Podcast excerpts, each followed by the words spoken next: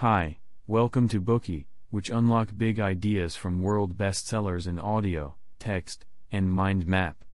Please download Bookey at Apple Store or Google Play with more features. Get your free mind snack now. Today we will unlock the book Einstein, His Life in Universe. The 20th century marks the beginning of modernism. This was a time when no one would be remembered for sticking to the old rules. Trailblazers such as Sigmund Freud, Ludwig Wittgenstein, Pablo Picasso, James Joyce, Franz Kafka, Igor Stravinsky, and Arnold Schoenberg were breaking the traditional orders in their fields. Of course, among them was Albert Einstein. He laid the foundation for quantum mechanics, came up with the theory of relativity, and single handedly overthrew the great laws of physics that Newton had established.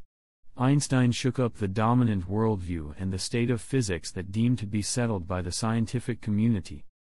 Although Einstein came up with the famous theory of relativity, it should be made clear that Einstein was by no means a relativist. Beneath all his theories was a pursuit of invariants, certainties, and absolutes. He believed in a harmonious reality which could not be changed by human intervention, and the goal of science was to discover it. Einstein was not a relativist either when it comes to morality or taste. His simple moral convictions kept him in constant sympathy with the destiny of mankind. He advocated boycotting war and general military service, and he never joined the ranks of his German scientific colleagues who preached a just war. Einstein instinctively resisted any authoritative dogma or restriction of freedom. This trait made it easy for him to reject the concept of ether, enabled him to revolutionize the scientific tradition and remained aloof in both his private and public life. He was gentle and friendly, but unemotional. He was a respectable rebel. Einstein was a great man who stayed humble throughout his life. Serious and humorous at the same time, he is rightly considered as a scientific icon even though he may not be willing to assume that role. His name is a synonym for the genius of our time. His fascinating story is an indisputable testament to the close connection between creativity and freedom, which reflects the madness and tumults of our modern era. The book we are going to unlock today will show you Einstein's personality, his creative talents, and his worldview from all possible angles. The author Walter Isaacson is a writer, journalist, historian, and a graduate from Harvard University and Oxford University. He once served as the CEO of the Aspen Institute, chairman of CNN, and the managing editor of Time magazine. He was also involved in making public policy for the government. He is now a professor in the Department of History at Tulane University. In addition to this book, he's penned several highly acclaimed biographies including Steve Jobs, Benjamin Franklin, An American Life, and Kissinger, a biography. Next, we will unlock this book in the following three parts. Part 1 Early Life Experience and Scientific Enlightenment. Part 2 Early Adulthood, The Miracle Year and General Relativity. Part 3 Life Attitude and Worldview. There are plenty of stories about how geniuses tend to be slow learners in their childhood. While some of them are simply white lies, one anecdote about Einstein is true he was a late talker. As his younger sister later recalled, no matter how often he said the words, Einstein had to move his lips and try them out for himself first before saying them out loud. Therefore, the family maid gave him the nickname Der Deppert, which means stupid. His parents even consulted a doctor for his speech delay. Later, Einstein recalled that he rarely thought in words. Only after his ideas were well shaped in his mind would he try to express them in words. In addition to his slow development, his natural disregard for authority also made him less popular with teachers at school.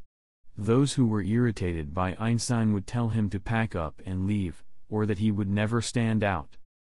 Albert Einstein was born in the small town of Ulmen, Swabia in 1879, just a few years after Swabia joined the new German Reich. His parents Herman and Pauline picked the name Albert over his grandfather's name Abraham to give him a less Jewish sounding name. However, this did not help him escape the Nazi persecution later in his life. Two years after Einstein was born, her sister Maria was born. Her nickname was Maja.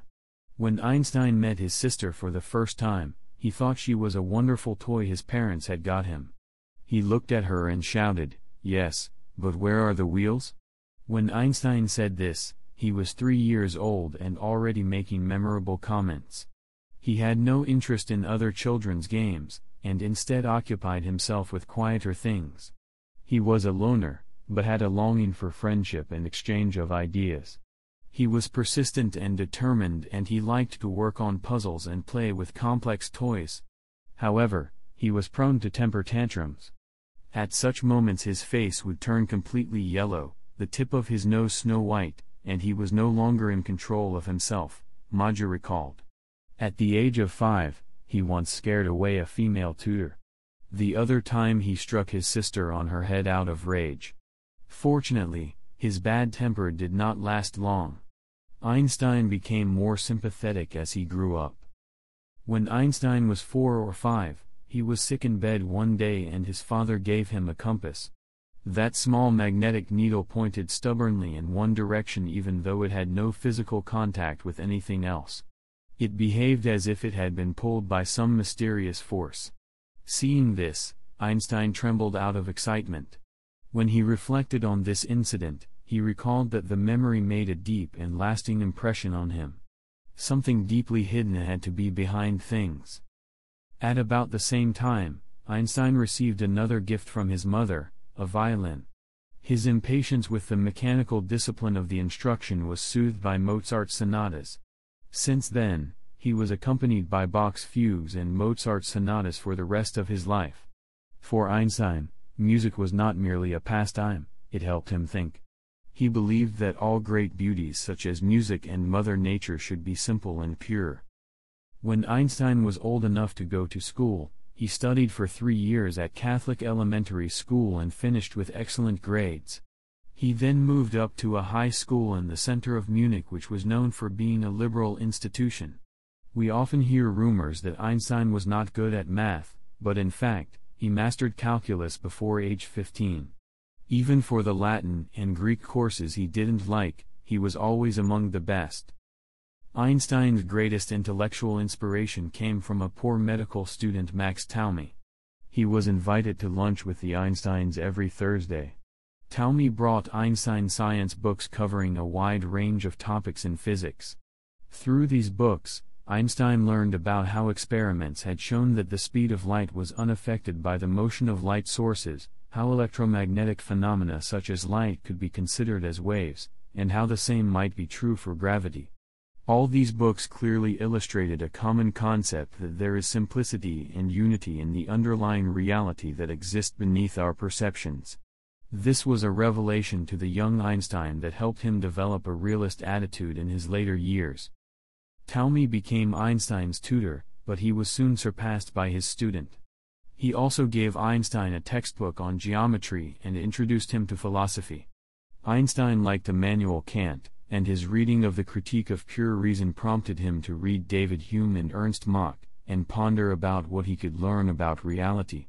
Hume was clearly aware that some concepts, for example laws of causality, could not be derived from our perceptions of experience by logical methods. He was skeptical of any knowledge that could not be directly perceived by the senses. A version of this philosophy was called positivism. It denied the validity of any concept beyond direct experience. Mach went even further. He insisted that concepts must be represented by operational definitions.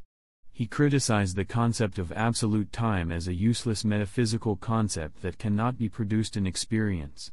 Influenced by these two great philosophers, Einstein was attracted to positivism at a very young age. More than a decade later, he overthrew the concepts of ether, absolute time, and absolute space using the positivism approaches. Einstein's exposure to science, mathematics, and philosophy led him to reject religion. He hated and avoided religious rituals throughout his life. This attitude extended to other fields as well. He was against dogma and authority in any forms which profoundly influenced his scientific judgment and social thinking. Einstein's nonconformist attitude was later associated with his intellect and even admired when he became successful.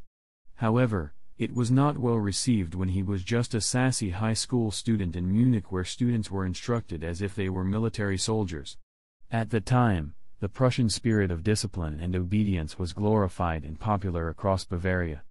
Einstein was horrified that he had to serve in the military service in two years. Unable to put up with the military service and strict schools, he planned on leaving. He asked a doctor, Talmey's elder brother to write him a letter to the school attesting that he was mentally exhausted. Einstein then left high school for good. In the winter, he traveled by train through the snowy Alps to join his family in Italy. He told his alarmed parents that he would never return to Germany. At the same time, he promised to study on his own to apply for the Zurich Polytechnic the following autumn. The next year at the age of 16, Einstein passed his math and science exam, but failed the liberal arts section. On the advice of the college's director, Einstein decided to go to the cantonal school in the village of Aarau to prepare for his next exam. He stayed with the family of Jost Winteler who taught history and Greek at the school. Einstein developed a strong bond with the Winteler family. He affectionately called Jost's wife Rosa Mama. Their daughter Marie would later become his first girlfriend. Papa Jost was liberal and hated German militarism and nationalism in general. Under his influence, Einstein grew more convinced of internationalism, pacifism, and democratic socialism, believing that it was necessary to establish a world government that operates beyond nations. He considered himself a citizen of the world. Since the authoritarian practices of the German government were incompatible with his strong belief in individual freedom and expression, he applied to renounce his German citizenship and was granted permission. Unlike Munich that glorified external authority, the high school in Aarau advocated freedom of action and individual responsibility. It was at this school that Einstein began his first series of thought experiments, such as what would happen if he ran after a beam of light. These experiments had a direct impact on the conception of the theory of special relativity. Einstein also maintained his love of music. He was the best violinist in his class. He would perform in concerts at the local church and play Bach with an enchanting tone and incomparable rhythm. After a happy year in Aarau, at the age of 17, Einstein was admitted to the Zurich Polytechnic. Today we are just sharing limited content. To unlock more key insights of world-class bestseller please download our app. Just search for BOOKEY at Apple Store or Google Play. Get your free mind snack now. Dir hat dieser Podcast gefallen? Dann klicke jetzt auf Abonnieren und empfehle ihn weiter. Bleib immer auf dem Laufenden und folge uns bei Twitter, Instagram und Facebook. Mehr Podcasts findest du auf meinpodcast.de.